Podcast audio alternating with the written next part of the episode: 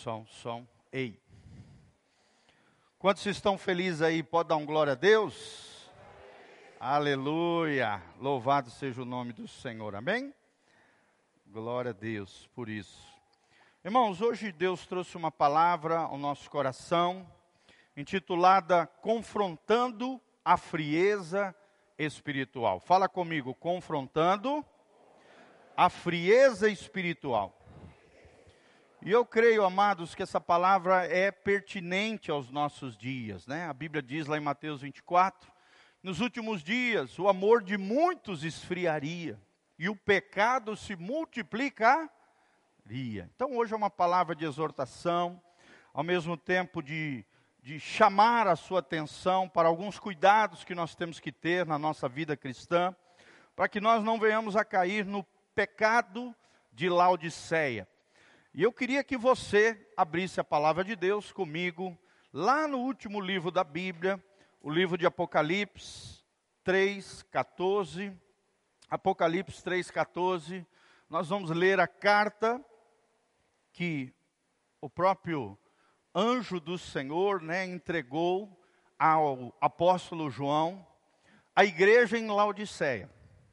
Dentro da história da igreja, os especialistas né, os biblistas, os exegetas, eles creem que esta igreja de Laodiceia, claro, era uma igreja literal naquela época, uma cidade do Império Grego Macedônio, onde hoje é a atual Turquia, mas também representa simbolicamente a igreja do tempo do fim, a igreja dos dias atuais, a igreja que está próxima de ver o arrebatamento da igreja. Então aqui nós vemos um alerta através da palavra de Deus, dos cuidados que eu e você, como discípulos de Jesus, temos que ter, para que não venhamos a cair na frieza espiritual. A gente observa, né, uma observação pastoral, muitos e muitos irmãos ainda estão é, num nível de relacionamento com Deus superficial.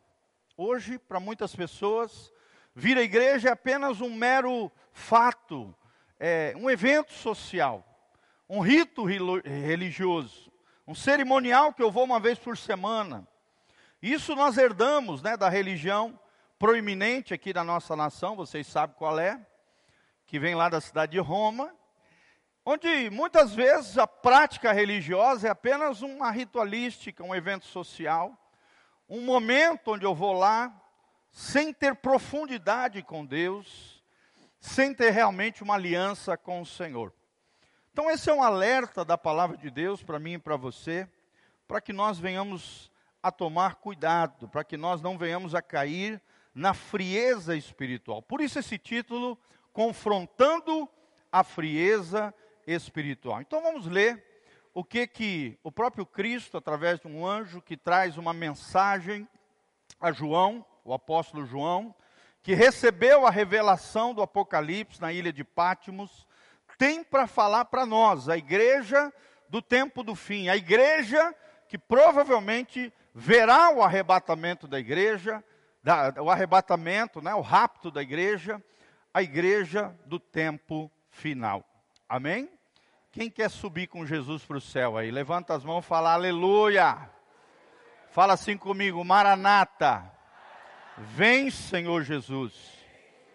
Glória a Deus. Pode aumentar um pouquinho o retorno aqui? Para mim? Isso. Som, som.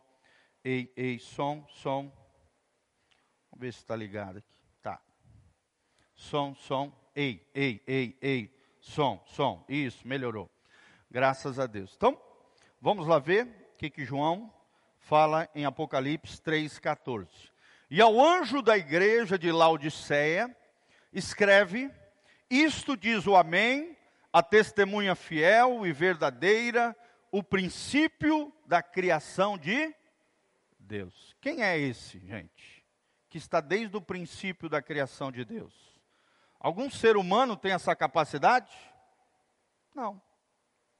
É o próprio Jesus, a testemunha fiel e verdadeira, o princípio da criação de Deus. Olha o que diz o versículo 15: Jesus falando a nós, a igreja de Jesus, a igreja do tempo do fim: Conheço as tuas obras, que nem és frio nem quente. Quem dera foras frio ou quente. Assim, porque és morno e não és frio e nem quente, vomitar-te-ei da minha boca.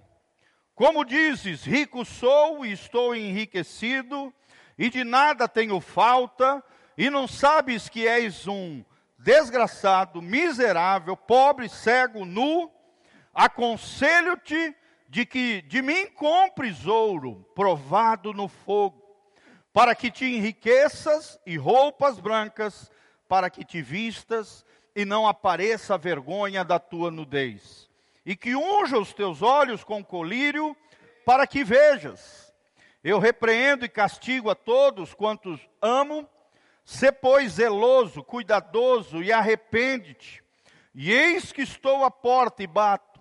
Se alguém ouvir a minha voz e abrir a porta, entrarei até ele e com ele cearei e ele comigo.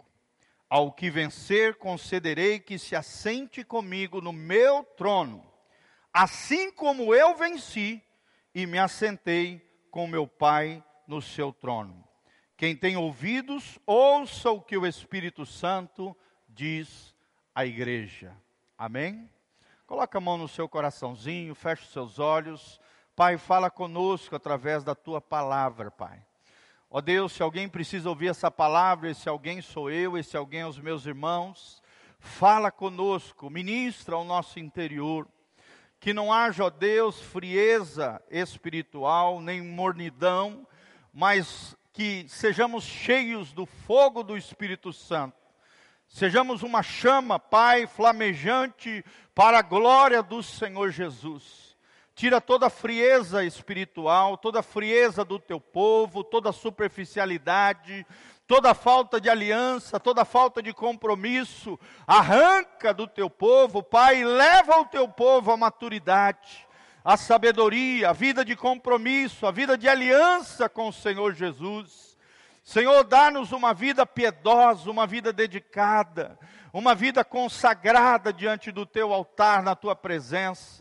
Que ao virmos a igreja possamos chegar com o coração aberto para ouvir a tua voz, a voz profética do Senhor, capaz de mudar o nosso coração e nos alinharmos com o céu a fim de recebermos tudo aquilo que o Senhor tem sonhado e planejado para nós. Fala conosco através da tua palavra, é o que nós te pedimos de todo o coração, em o nome de Jesus. Amém e amém.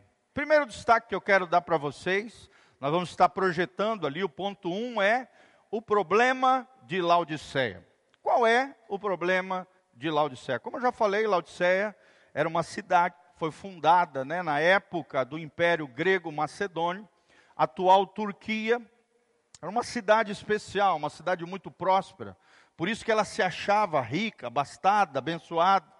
Era uma cidade, dizem os especialistas, que a 10 quilômetros tinha águas termais, que através de arquedutos essas águas vinham até a cidade, e aí a cidade se gabava, era tipo uma cidade turística águas termais, que atraíam pessoas de todos os lugares. Essa cidade também se gabava da sua lã negra, uma espécie de lã negra que os animais naquela região, por causa do solo e também das vegetações que ali haviam, era uma lã negra brilhosa de alto valor comercial. Então, dizem os especialistas, é, essa cidade tinha pelo menos dois grandes destaques. A produção dessa lã que trazia muitos recursos através dos tecidos, dos carpê e por, e por assim diante, o comércio pujante nessa cidade, mas também as águas termais. Quem aqui já foi em águas termais aí? Levanta a mão. Se você não for, foi ainda, profetiza, fala, eu vou, em nome de Jesus. Irmãos, é uma das coisas mais maravilhosas que tem é você ir em águas termais. Geralmente as pessoas de mais idade, né, gostam de águas termais. Por quê? Porque elas melhoram a circulação das pernas, né, ajudam com relação à questão das varizes. E é, uma, é um lugar maravilhoso, gente. São águas quentinhas, né? Nós temos aqui em Santa Catarina, no oeste de Santa Catarina, uma cidadezinha ali pequenininha, Piratuba, quase ninguém conhece. A não ser o pessoal lá do Rio Grande do Sul e do oeste de Santa Catarina, com águas termais maravilhosas, muito barato o, ter, o, o, o complexo ali termal. Era, eram águas que foram descobertas quando a Petrobras estava procurando nas diversas áreas do Brasil petróleo, e por acaso furaram lá e descobriram águas termais que saem a 34 graus de calor. Olha que maravilha, gente. Essa cidade tem mais ou menos umas 27 piscinas termais, que a própria prefeitura faz, e atrai gente de toda a região, principalmente do Rio Grande do Sul e do oeste de Santa Catarina. Laodicea era uma cidade assim, uma cidade turística, uma cidade de comércio vasto. E, e qual era o problema de Laodiceia? A Bíblia está dizendo que a igreja que ali estava, re, é, relembrando, que ali era uma igreja, era uma comunidade estabelecida pelos apóstolos, era uma igreja morna. Ou seja, com relação às coisas de Deus, era uma igreja indiferente. Era uma igreja insensível, era uma igreja morna. Não era nem fria, nem quente. Ou seja, era uma igreja sem vida, gente. E quando nós olhamos para dentro de nós, será que a nossa vida com Deus não tem sido assim? Indiferente, insensível, muitas vezes fria, você trata Deus, as coisas de Deus de qualquer maneira, sem vida. Era uma cidade que se achava rica e abastada, ou seja, eram pessoas orgulhosas, autossuficientes, independentes. E tem muito cristão que é assim, orgulhoso, presunçoso, independente de Deus. Sim ou não, irmãos? E o que, que a Bíblia ensina? Que todo cristão, ele é dependente de Deus. Ele é dependente de quem mais, gente? Do Espírito Santo. A Bíblia diz lá em Romanos 8 que todos aqueles que são guiados pelo Espírito Santo, estes sim são filhos de Deus. Então, se você verdadeiramente é um cristão, irmão, você não pode fazer as coisas do seu jeito, segundo a sua cachola, segundo né, as, as, as suas, os seus pensamentos. Não, querido, nós somos governados e guiados pelo Espírito Santo de Deus. Quantos crentes hoje, independentes, autossuficientes, acham que são os bonzões, né, orgulhosos, presunçosos? Basta ver, às vezes, um conflito, já vê o nível de orgulho imperando nos corações. Sim ou não? Pessoas, às vezes, que têm dificuldade de reconhecer erros, falhas. É soberba, irmão. É orgulho. Não é o que Deus tem para você. Deus está à procura de pessoas humildes, quebrantadas. A Bíblia diz que um coração humilde e quebrantado Deus não despreza. Pelo contrário, Deus vem sobre ele e faz morada. Quem aqui quer ser morada do Espírito Santo? Fala comigo, Senhor, eu quero ser morada do Espírito Santo. Quando alguém puxa sua orelha, corrige você, mostra algo que está ruim na sua vida, como é que você reage? Você se arma todo, você se auto-justifica, você se mostra autossuficiente, orgulhoso, soberbo, ou então você agride o outro que está, às vezes, com todo amor e carinho, falando com você algo que você pode melhorar na sua vida. A igreja em Laodicea era assim, se achava rica, se achava abastada, era tomada de orgulho, autossuficiência e independência. A Bíblia diz também que ela estava cega, cegueira, irmãos, e muita gente está cega hoje em dia. Sim ou não? 2 Coríntios 4,4, o texto sagrado diz que o Deus desse século, o diabo, o príncipe desse mundo, tem cegado o entendimento das pessoas para que não resplandeça a luz do evangelho. Está na Bíblia. As pessoas lá fora estão cegas. Sim ou não, irmãos? Sim, por isso a importância da intercessão, de nós orarmos a Deus, clamarmos em favor das almas que ainda não conhecem a Jesus, a fim de que essa cegueira caia por terra e a luz do Evangelho brilhe sobre os, esses corações. Amém? Mas eu tenho algo para falar para vocês, gente. Tem muita gente cega dentro das igrejas. Tem muita gente cega. É interessante que a história diz que essa cidade de Laodiceia também era famosa por uma espécie de bálsamo, um remédio que o solo daquela terra, junto com óleos aromáticos, fazia uma espécie de cosmético que se usava nos ouvidos e se usava também nos olhos. Mas a Bíblia está falando aqui espiritualmente aquela igreja, uma igreja cega, uma igreja que muitas vezes está debaixo de engano. E a Bíblia diz em 1 Timóteo 4,1, projeta lá para nós, querido. 1 Timóteo 4,1, olha o que diz o texto sagrado, e a gente tem que tomar cuidado. 1 Timóteo 4,1. Mas olha só o que diz o texto sagrado, mas o Espírito expressamente diz que nos últimos tempos, ou seja, esse período histórico da igreja de Laodiceia, da igreja do tempo do fim, da igreja antes do arrebatamento da igreja, o, o Espírito Santo, é com E maiúsculo, diz que nos últimos tempos apostatarão alguns da fé. Quantas e quantas pessoas abandonando a fé por motivos fúteis e banais, dando ouvidos a espíritos do que, gente? Enganadores.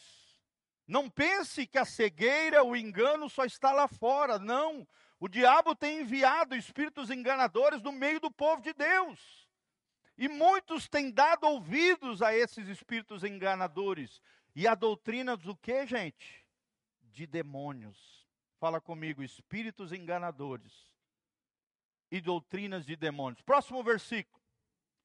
Pela hipocrisia de homens que falam mentiras, homens mentirosos, tendo cauterizado a sua própria consciência, ou seja, a, esses homens mentirosos têm a sua consciência cauterizada, já não ouvem mais a voz do Senhor, a voz interior da consciência. Continua.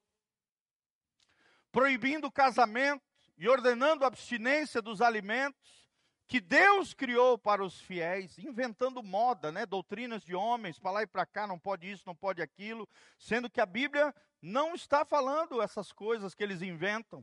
E para os que conhecem a verdade, a fim de usarem eles com deles com ações de graças. Ou seja, são doutrinas humanas, invenções de homens, se fazendo muitas vezes de santarrões, só que na verdade são homens mentirosos com a consciência cauterizada. Por detrás deles existem espíritos engana que se possível fosse, diz o texto, enganariam até os eleitos. Vão enganar crentes dentro das igrejas, gente. Então nós temos que cuidar. Essa, esse problema de Laodiceia ele continua existindo hoje. Enganos, mentiras, falta de visão espiritual. Quantas e quantas pessoas sem visão espiritual, sem uma visão de reino. Às vezes até pastores, né? Às vezes conversando com pastores, nós vemos que muitos pastores têm uma visão de feudo, dos seus feudos ali, e não de reino. A visão espiritual é o reino de Deus, mas tem pastor que só pensa no seu feudo. Feudo eram pequenos reinados que haviam dentro das nações, antes de surgir as, os estados modernos, onde existia um senhor feudal e seus asseclas ali. Muitos pastores agem assim, como se fossem donos do seu pequeno, da sua pequeno, do seu pequeno feudo, e não tem uma visão maior do reino de Deus. Mas glória a Deus por essa igreja, essa igreja tem uma visão de reino de Deus, amém? Levanta as mãos para os céus e fala: Senhor, eu quero ter uma visão de reino de Deus, ter a visão espiritual. E é o que o Espírito Santo está fazendo nessa noite, trazendo entendimento para o seu coração, te fazendo refletir sobre a sua vida. Por exemplo, tem muito crente que não vive numa perspectiva eterna faz coisas se esquecendo que tudo aquilo que ele faz, as suas ações, as suas palavras, aquilo que ele está fazendo tem uma perspectiva de céu e inferno. E que Deus está vendo. Mas infelizmente, a igreja de Laodicea era uma igreja que estava cega, de engano, mentira, falta de visão espiritual. Uma igreja também que estava nua, diz a Bíblia. Ou seja, com coisas vergonhosas. A nudez aqui é um símbolo de coisas vergonhosas, coisas desonrosas. A nudez também é um símbolo de sensualidade, promiscuidade. Sim ou não, gente? Sim. A não ser, claro, se está ali na intimidade do casal, aí tudo bem, né? Entre quatro paredes ali, o casal usufruindo de uma intimidade debaixo de uma aliança protetora do casamento. Mas eu não posso tirar minha roupa e sair no meio da rua.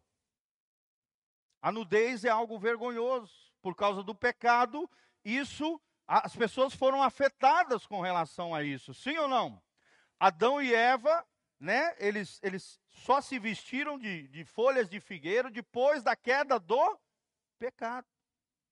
E a partir da queda pelo pecado, nós sabemos que Deus, depois, né, essas folhas de figueira é a tentativa humana de cobrir as suas próprias vergonhas. Tem muita gente fazendo isso hoje, através de vícios, de compulsões, de vários, várias coisas.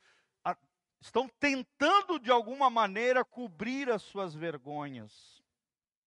E não é assim que funciona, gente. Nudez significa vergonha, desonra, sensualidade, e promiscuidade. Infelizmente, não é só lá fora que tem isso. Sim ou não, irmãos? Parece que tem crente que esquece quem ele é em Deus.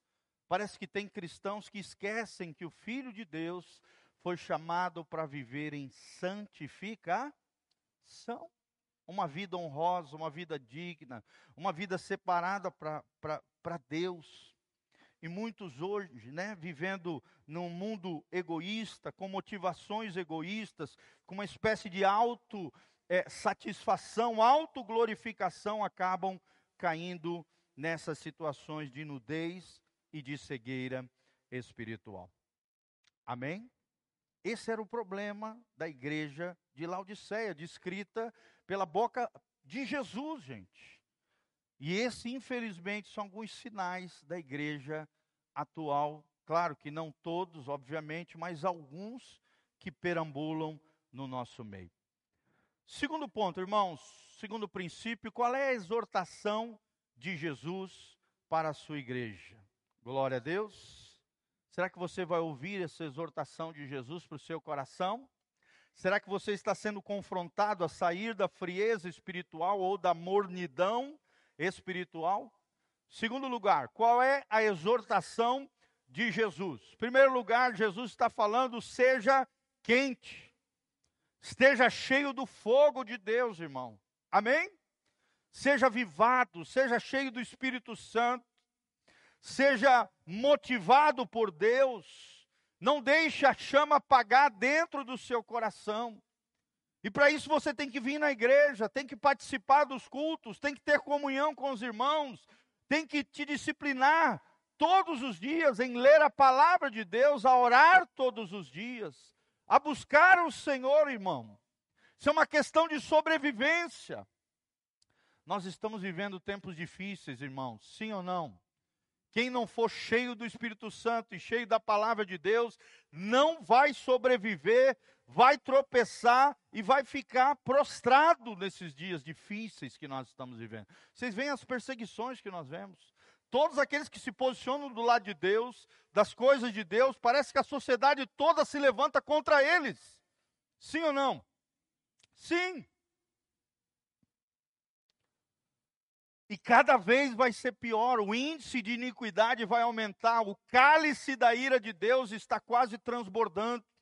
Jesus está voltando, o juízo sobre a terra há de chegar a, a, o que a gente chama de tribulação, um período de sete anos proféticos, de juízos terríveis que a Bíblia descreve como nunca houve na face da terra.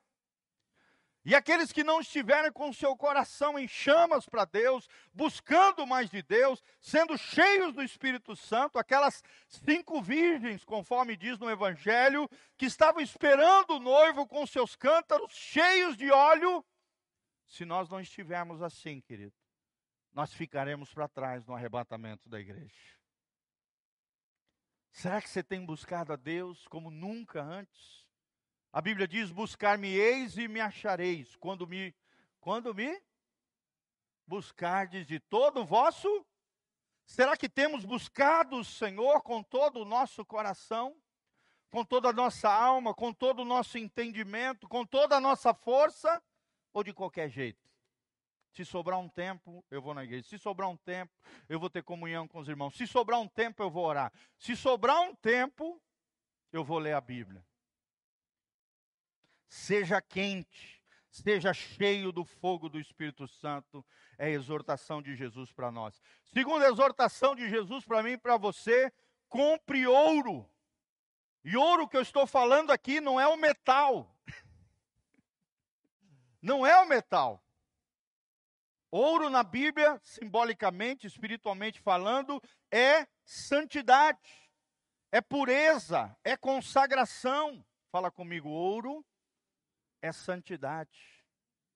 Os três elementos das coroas, das estefanos, no original grego, que nós vamos receber lá na glória, depois de um tribunal chamado Tribunal de Cristo, nós vamos receber recompensas, presentes de Deus, pela vida que vivemos aqui na terra. E essas coroas, essas estefanos, elas são constituídas de três elementos: o ouro, que significa santidade, a prata, que significa a redenção de Jesus por nós, a justificação, e as pedras preciosas, que significa a manifestação da glória de Deus nas coisas criadas. Amém? Fala comigo: ouro, prata e pedras preciosas. Será que a tua vida em Deus tem sido consagrada? Será que você tem se separado para Deus? Será que você tem sido fiel?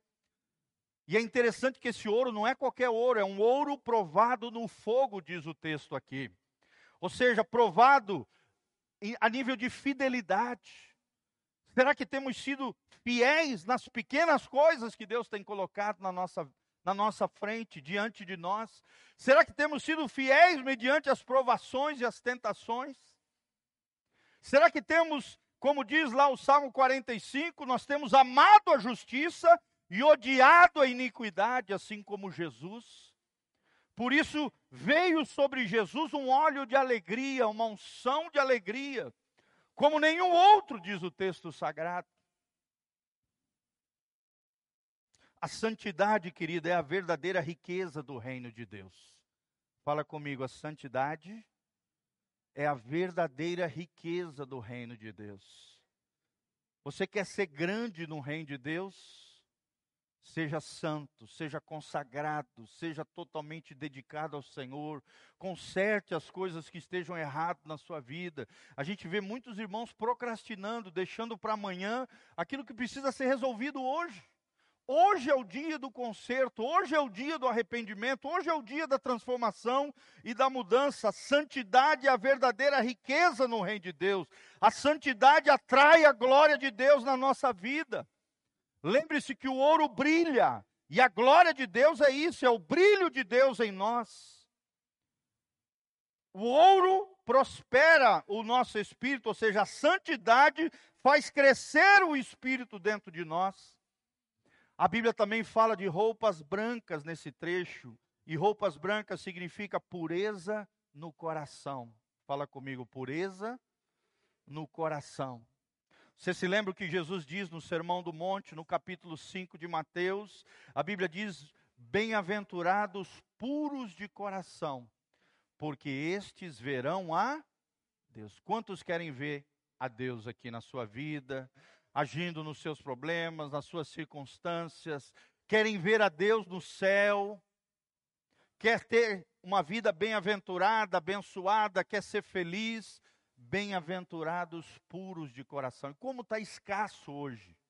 Pureza de coração. Sim ou não? E toma cuidado com os seus filhos, querido. Hoje eles estão sendo infectados por todos os lados. Toma cuidado principalmente com a Disney. A Disney hoje ela está totalmente tomada pelo inferno, propagando tudo aquilo que é contra os nossos valores e aquilo que ensina a palavra de Deus, tentando infectar e contaminar os nossos filhos, desde pequenininho. desenhos promovendo ideologia de gênero, desenhos promovendo coisas contrárias àquilo que nós cremos, bruxaria, feitiçaria, magia. Tome cuidado, querido, com aquilo que os seus filhos estão vendo. Porque às vezes até uma criança, debaixo de uma influência negativa, pode perder isso que é tão lindo, a pureza de coração. Roupas brancas significa isso, pureza no coração, pureza na mente, pureza nos olhos, pureza nas mãos. É a justiça de Cristo que é colocada sobre nós através da fé. A teologia chama isso de justificação. Fala comigo, justificação. O que é a justificação, pastor? É a ação divina de declarar justo o homem, o homem que eu digo, o ser humano, justo perante Deus. Só Deus pode fazer isso. Nós não podemos. E não é por causa das nossas obras, não é pelos nossos méritos, é pelos méritos de Jesus. É igual quando você vai participar da Santa Ceia, não é por causa de você, é por causa de Jesus. Os méritos, a glória toda para Ele.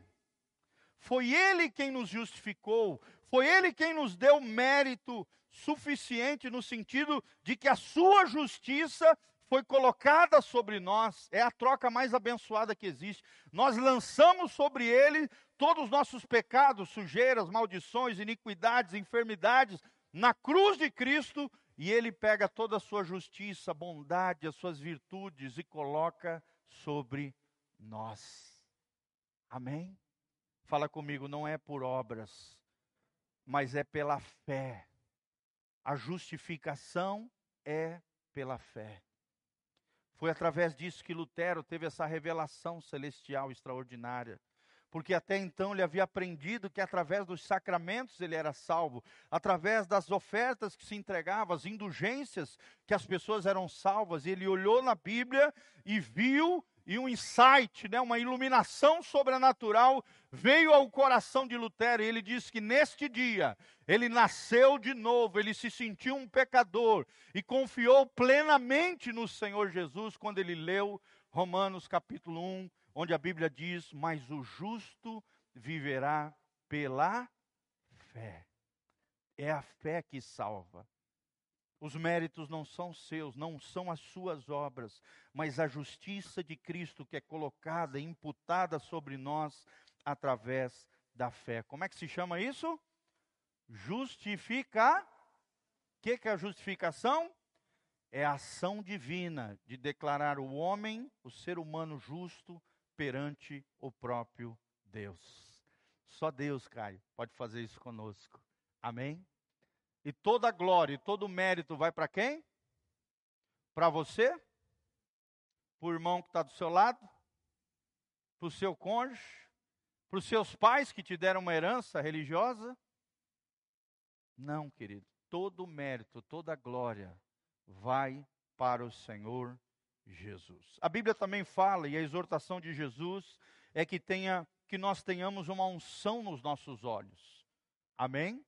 Quem quer ter olhos ungidos aí, dá um glória a Deus. Aqui está falando de visão espiritual, de maturidade, de termos uma perspectiva eterna, como eu falei, uma vida com propósito, ter alvos claros em Deus. Será que você tem alvos claros em Deus? Será que Deus tem colocado o seu encargo, o seu propósito, o chamamento dele para a sua vida no seu coração? Só tendo intimidade com Jesus isso é possível. Presta atenção no que um certo homem de Deus disse: você vai até onde a sua visão alcança. Fala comigo, eu só vou aonde a minha visão alcança. E aonde estão os teus olhos, gente? Aonde tem atingido a tua visão? Será que você tem olhado para as pessoas para as deficiências da igreja formada por seres humanos ou você tem olhado para Jesus?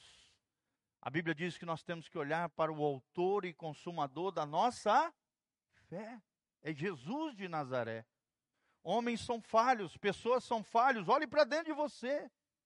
Não existe igreja perfeita. A partir do momento que você entra nela, já não é perfeita. Porque você é pecador, assim como eu, todos nós somos falhos. A igreja tem falhas, sim, mas ela tem o Cristo e esse é perfeito. Olhe para Jesus, a tua fé tem que estar baseada no Mestre. Ele foi o único perfeito. Por isso que a nossa visão tem que ser ampliada, a nossa visão e os nossos olhos precisam estar nele. E por último, Jesus diz: seja zeloso, seja cuidadoso, irmão. Quantos e quantos crentes hoje não são cuidadosos, não são prudentes, se expõem indevidamente, principalmente nas redes sociais. Seja cuidadoso, seja zeloso, seja prudente, seja sábio, ou seja, tenha discernimento espiritual. Toma cuidado. Não te exponha, não exponha o teu corpo, o teu corpo é para a glória de Deus. Amém? Teu corpo, se você é casado, é para o teu cônjuge. Mas não é para expor para os outros, não, é para a glória de Deus. Você tem que ser santuário do Deus vivo. Quando você está saindo de casa, olha no espelho, pergunte para o Espírito Santo se essa é uma roupa decente, se o Espírito Santo se agrada dessa vestimenta, se você não tem exageros, né? Em termos de joias, maquiagens e e tantas e tantas pessoas hoje exagerando cirurgias plásticas. Para com isso. Nada contra, né? Você fazer uma coisinha ou outra, coisas reparadoras, não tem problema. Mas tem gente que é exagerado nessa parte. Sim ou não? Pessoas vaidosas, tomadas pela vaidade. E vivem uma vida sem freio constantemente insatisfeitas, e eu já ensinei para vocês, a insatisfação e a ingratidão são a chave para infelicidade. Amém? Duas coisinhas que o diabo tenta plantar no seu coração: insatisfação e ingratidão. Se ele conseguir plantar essas duas coisinhas no seu coração, meu irmão, você nunca vai ser feliz. E é o que o diabo quer: roubar, matar e destruir. É a missão tríade de Satanás: roubar, matar e destruir teus sonhos, planos, projetos, os teus, né, tudo aquilo que Deus tem colocado no seu coração, gerando insatisfação crônica e gerando ingratidão. Seja grato pelas pessoas da sua vida, seja grato por aquilo que Deus tem te dado, seja zeloso, seja cuidadoso, seja prudente, seja sábio, tenha discernimento espiritual. Amém? Seja prudente, irmão. Quanta e quanta imprudência nos dias de hoje. E Jesus olha para mim e para você e fala: seja cuidadoso, seja zeloso, tenha unção nos seus olhos, tenha roupas brancas diante de mim, tenha óleo fresco sobre a sua cabeça, compres ouro e seja quente em nome de Jesus, cheio do Espírito Santo. Terceiro princípio que nós aprendemos nesse texto é a promessa de Jesus. Olha que coisa linda, gente. A promessa de Jesus, que diz aqui o texto, que aqueles que ouvirem a sua voz e abrirem as portas do seu coração, o que, que vai acontecer? Eu entrarei na sua casa e cearei com ele. Amém? entrar em sua casa, fala do novo nascimento, fala dessa nova vida de Jesus, fala dessa nova vida debaixo do poder do Cristo ressurreto. Amém? Será que você tem vivido debaixo do poder do Cristo ressurreto? Será que você está debaixo da guiança do Espírito Santo? Será que Jesus realmente tem entrado no coração? Tem alguns casos que chegam para nós, pastores, ao longo da nossa trajetória pastoral, a gente olha e fala: Meu Deus, esse cara nunca nasceu de novo. Porque tem, tem determinadas pessoas que se dizem crentes, que fazem cada coisa esdrúxula, que chega a gente que está vendo aquela situação, a gente coloca em xeque a própria salvação da pessoa. Porque é uma pessoa que não tem temor do Senhor. Me lembro de certa vez eu cheguei para um rapaz, falei para ele, meu irmão, se você fizer isso, infelizmente isso Deus condena. E esse caminho que você está trilhando é um caminho, caminho de morte. Irreversível se você não se arrepender. E ele foi tomado por ira. Dentro do meu gabinete, ele falou: Ah, pastor, se for passar assim, eu vou é para o inferno. Falou bem assim. Na minha frente, gente. Falou assim, parecia que ficou endemoniado assim na minha frente.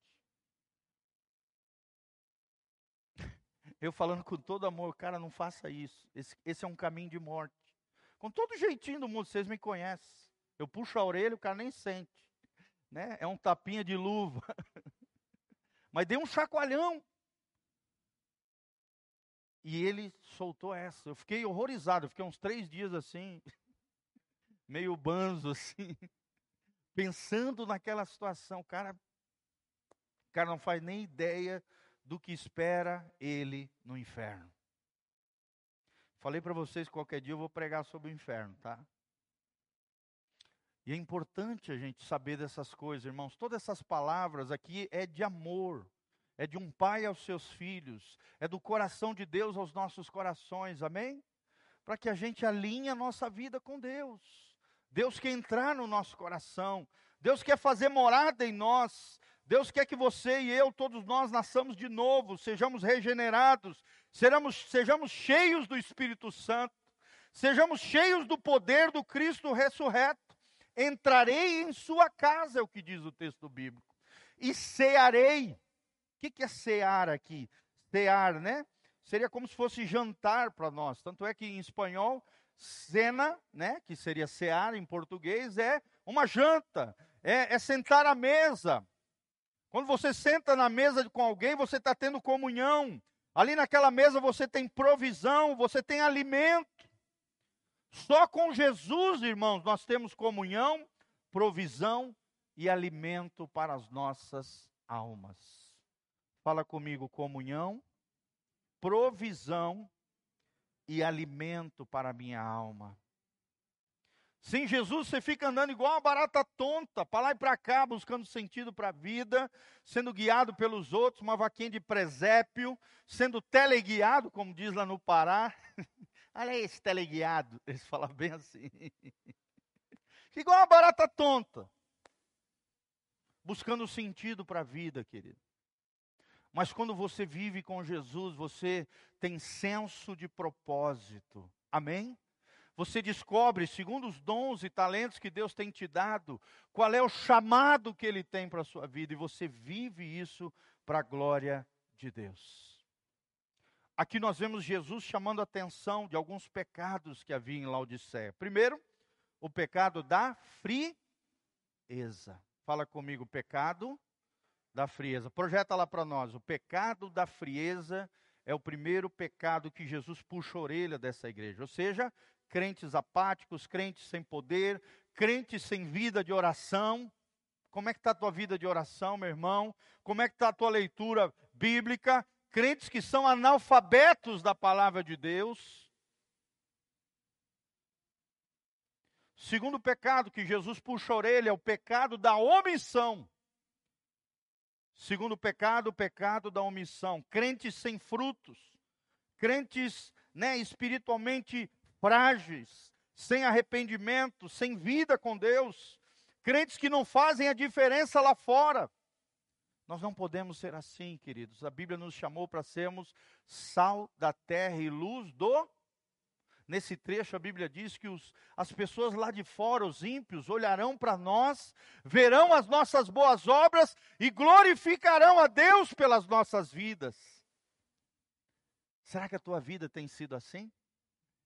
Será que as pessoas dão glória a Deus pela tua vida, pelas tuas atitudes, pelo teu comportamento?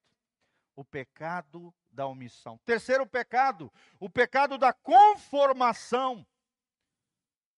É o que nós vemos em Laodiceia, uma igreja satisfeita, né? Uma igreja que não chora mais pelo pecado, uma igreja que ama o mundo, as ofertas mundanas, os lugares mundanos, as programações mundanas.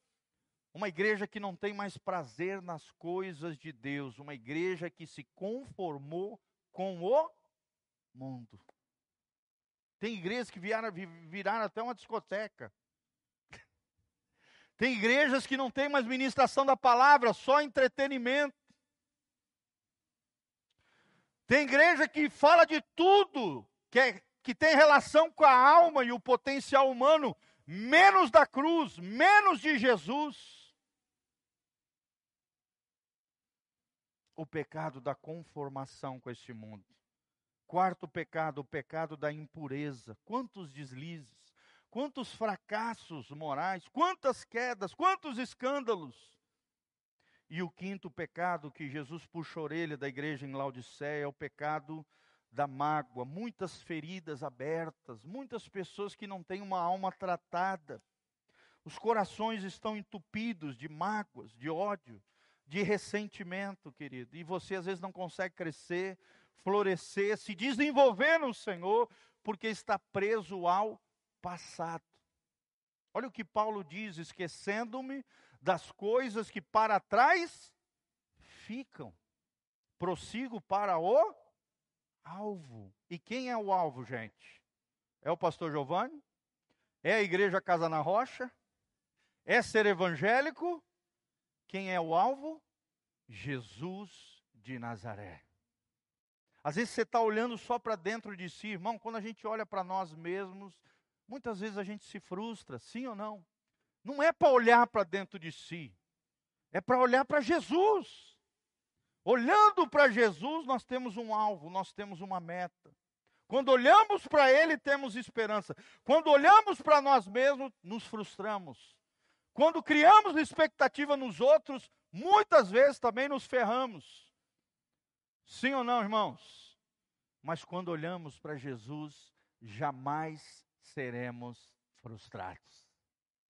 Romanos capítulo 10 diz: Aquele que nele confia jamais será decepcionado, jamais será frustrado, jamais será abalado. Glória a Deus. Então os meus olhos têm que estar para quem? Tem que estar em quem? Em Jesus de Nazaré. O pecado, infelizmente, tem deixado a igreja vazia, tem deixado a igreja fraca, tem deixado muitas vezes as pessoas indiferentes.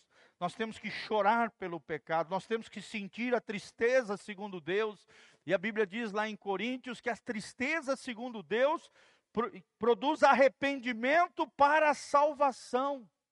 Sem arrependimento não há remissão de pecados. Sem arrependimento não há salvação de vidas. Para Deus só existe duas classes de pessoas, e as duas classes são pecadoras. Um são os pecadores impenitentes, aqueles que não se arrependem dos seus pecados. E a outra classe é os pecadores que reconhecem que são pecadores e que se arrependem e se jogam e se lançam debaixo da graça e da misericórdia de Deus. Amém? Será que você é um pecador penitente que se arrepende ou você é um pecador impenitente que não se arrepende e aí perde a salvação? É a diferença entre arrependimento e remorso. Remorso é alguém que sabe que está errado, continua errando, chora pelo seu erro, mas não se predispõe a mudar. Não muda de direção. Não abandona aquela prática, aquele ato pecaminoso. Por outro lado, tem o um arrependido que reconhece que tropeçou, que reconhece que errou, que tombou no chão, mas se levanta em Deus, pedindo perdão, confessa o pecado e abandona aquele, aquele ato pecaminoso. Amém? Esse é salvo. Esse, infelizmente, está trilhando um caminho de morte. E nós aprendemos que o pecado produz quatro tipos de mortes. Quais são os quatro tipos de morte que o pecado produz? Morte emocional, morte física. Pode levar a morte física, sim ou não? Pega o teu carro, anda 200 por hora na pista, para você ver em dia de chuva. Pode levar à morte física. Né? Filhos que dizem, é pai, tchau, é. Desobedece os pais, pega o carro escondido e às vezes morre numa, de forma trágica. Morte física. Terceira morte, morte espiritual, alienação de Deus, separação de você com relação a Deus. E por último, a pior das mortes, a morte eterna. Fala comigo, morte emocional, morte física morte espiritual e morte eterna. Deus não quer que você experimente nenhuma dessas quatro mortes. Mas que você viva a vida que Jesus planejou para você. Amém? O que Jesus está dizendo é: viva em avivamento. Viva em avivamento. Precisamos de avivamento. É o último ponto ali. Projeta lá para nós. O avivamento produz conversões abundantes. O avivamento no nosso coração, esse coração em chamas, gera um testemunho ousado para a glória de Deus. O avivamento gera uma vida na vida, um discipulado radical. E radical significa ter raízes profundas em Deus, é ter fundamento de vida. E o avivamento produz manifestações gloriosas da presença de Deus através de você. Amém? Fala comigo, manifestação gloriosa da presença de Deus sobre nós. Que o Senhor sopre sobre nós o seu espírito e levante a igreja como uma voz profética no tempo do fim. Amém? Ouça o que o Espírito Santo diz às igrejas. Fique atento a tudo aquilo que nós falamos. E nós falamos com todo o amor do mundo. É um puxão de orelha do céu para nos colocar em alinhamento com o coração de Deus. É Deus nos colocando no prumo dele, da mesma maneira que um pedreiro, né, coloca uma linhazinha de um canto para outro canto de uma parede para colocar os tijolinhos todos alinhados e fazer uma parede retinha. Assim também Deus está nos colocando no prumo dele, no prumo de Deus. Amém? É uma exortação em amor de Jesus comigo e com você. Seja quente, compre ouro através da santidade, tenha roupas brancas diante do Senhor, tenha unção nos seus olhos, visão espiritual, seja zeloso e viva em avivamento. Nós não vamos ser aqueles que vai ficar correndo atrás de avivamento dos outros. Não, nós vamos correr atrás da pessoa do avivamento. E quem é a pessoa do avivamento, gente? Quem? Onde tem Jesus, tem avivamento. Sim ou não? Onde não tem Jesus, não tem avivamento. E quem tem Jesus no coração aqui? Então você tem a chave do avivamento. Isso eu aprendi com um avivalista. Ele falava assim: onde tem Jesus, tem avivamento. Um coração que é cheio de Jesus, cheio do Espírito Santo, é um coração em avivamento para a glória de Deus. Amém? Vamos nos colocar de pé. Queria que você desse as mãos para o irmão que está do seu lado. E vamos orar uns pelos outros. Quando essas brasinhas, né, eu e você, nós nos unimos num só propósito, o fogaréu aqui se incendeia no nome de Jesus. Amém?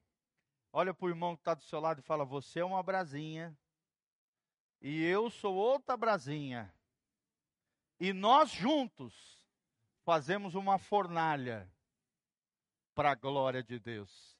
Por isso que é importante, uma brasinha sozinha se apaga rapidamente, sim ou não? Mas uma brasinha junto com outra brasinha faz uma fogueira santa para a glória de Deus. Feche os seus olhos, comece a orar por você, em quebrantamento diante de Deus. Comece a orar pelo irmão que está do seu lado. Comece a orar pela igreja do Senhor Jesus, querido. Isso é uma noite especial, é uma noite de quebrantamento. É uma noite onde eu e você vamos expor o nosso coração diante do Senhor. Senhor, nós não queremos.